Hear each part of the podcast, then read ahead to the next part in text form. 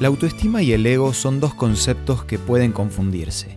Sin embargo, hacen referencia a realidades totalmente distintas. Saber cómo reconocer sus diferencias nos puede ayudar a fortalecer el amor y de esa forma tener relaciones más sanas.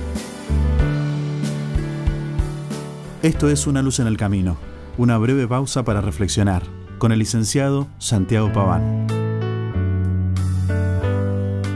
Son muchas las diferencias entre el ego y la autoestima.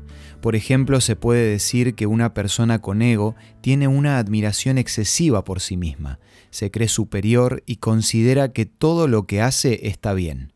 Sin embargo, una persona con correcta autoestima llega a valorarse, pero siempre lo hace desde una óptica realista, siendo consciente de sus virtudes y también de sus defectos.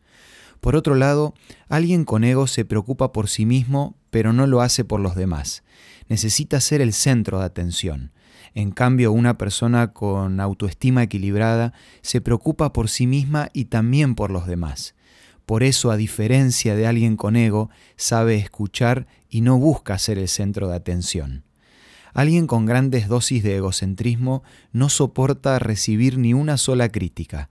Por otro lado, quien tiene una autoestima sana es capaz de reconocer sus defectos y de recibir críticas que le ayuden a mejorar. Generalmente el ego hace que la persona se acerque a los demás para conseguir algún beneficio. La autoestima, por su parte, hace a la persona más generosa sin importar si obtiene o no algo a cambio. Además, acá es donde entra el famoso concepto no podemos dar lo que no tenemos. El ego es vacío porque carece de amor real, pero la sana autoestima hace que la persona se ame, se acepte y se valore a sí misma. Todos podemos caer en las garras del ego o tener una autoestima desequilibrada. Si estás luchando con esto, el mejor consejo que puedo compartirte es el que aparece en Mateo 22. Amarás a tu prójimo como a ti mismo. Pero previo a esto, dice, amarás al Señor tu Dios con todo tu corazón, con toda tu alma y con toda tu mente. Necesito que prestes atención a este proceso. Dios nos ama y si entendemos y aceptamos ese amor, vamos a poder amarnos a nosotros mismos para construir una correcta autoestima, no por nuestras cualidades o virtudes, sino por el valor que tenemos para Él. De esta forma su amor se nos transfiere, para que ahora nosotros podamos amar a los demás como Dios los ama.